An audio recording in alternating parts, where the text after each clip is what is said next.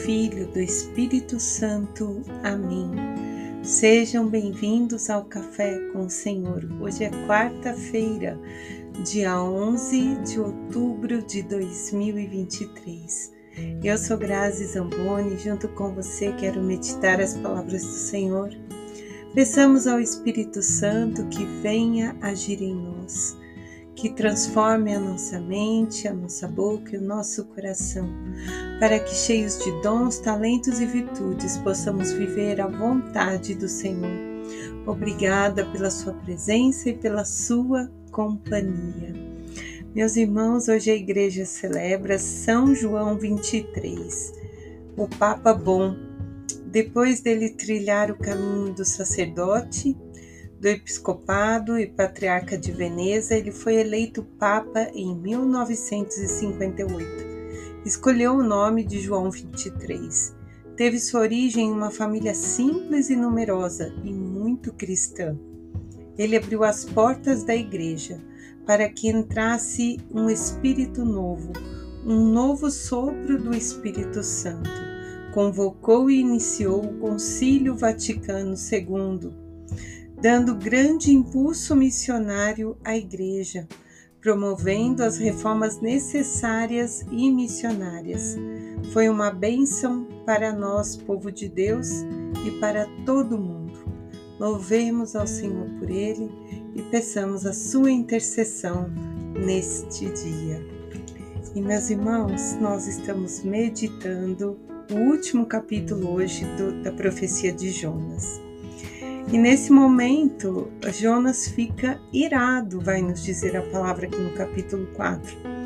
E ele pede para o Senhor a morte, porque ele fica indignado de Deus ter perdoado a cidade de Ninive. Nós vemos aqui a vaidade e o orgulho de Jonas. Nessa hora, isso feriu, porque ao invés de louvar e agradecer, ele murmura porque ele anunciou que o Senhor destruiria. E como as pessoas jejuaram, oraram, Deus teve compaixão.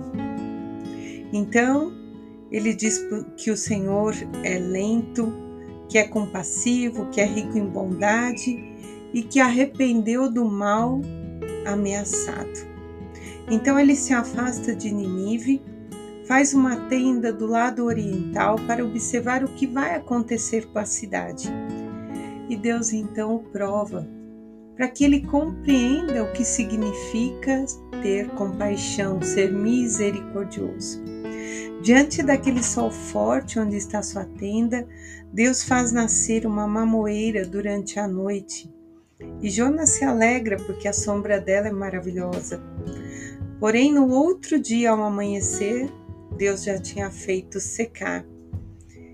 Para mostrar para Jonas, Jonas que se ele teve compaixão de uma mamoeira, de uma planta, não teria ele, sendo o Senhor Pai, compaixão e misericórdia de Ninive, que é uma grande cidade e que possuía muitos animais e muitas pessoas? Então Jonas para para pensar no momento em que ele, como anunciador, também vive as suas fraquezas, né?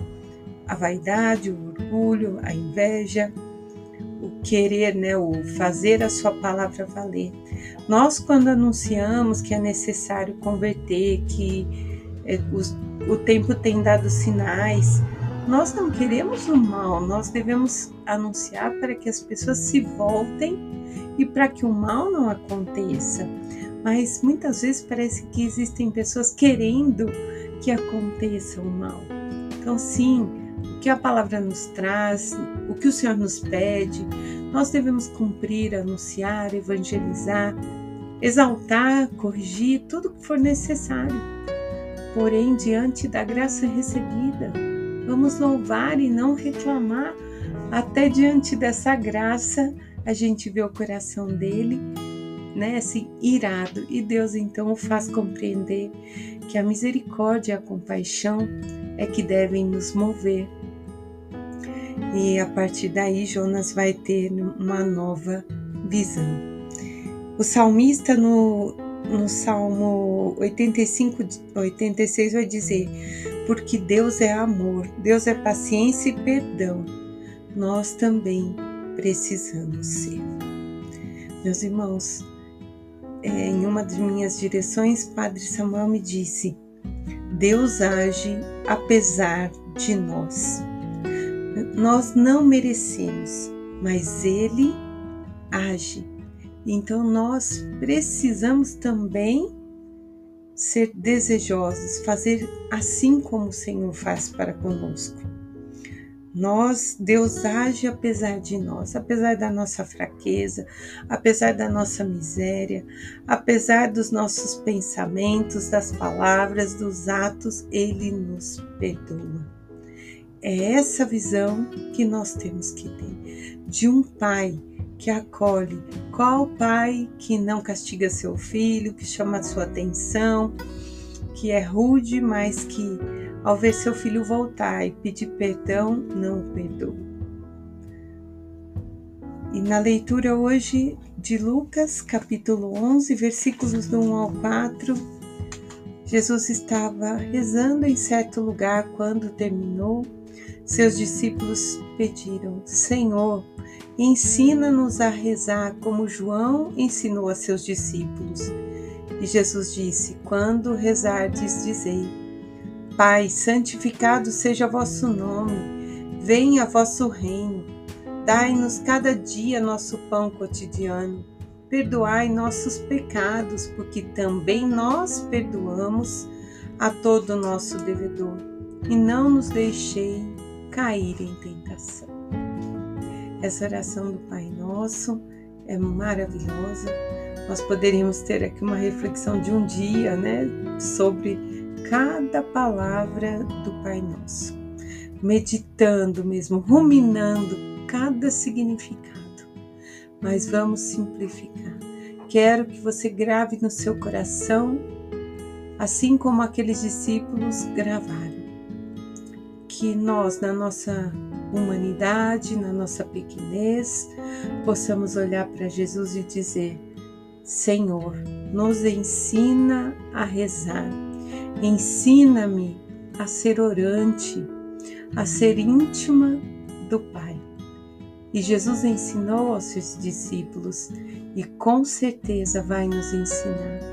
Aquilo que não somos capazes, que nós tenhamos a humildade de pedir e apresentar a Jesus, porque Ele acolhe. Muitas vezes não somos atendidos porque não sabemos pedir. Temos que pedir principalmente um coração orante, para que possamos viver e fazer a vontade do Pai. E diante disso, tudo mais nos será acrescentado, porque Deus cuida de cada um dos seus inclusive dos animais, quanto mais de nós que somos seus filhos amados. Em nome do Pai, do Filho, do Espírito Santo. Amém.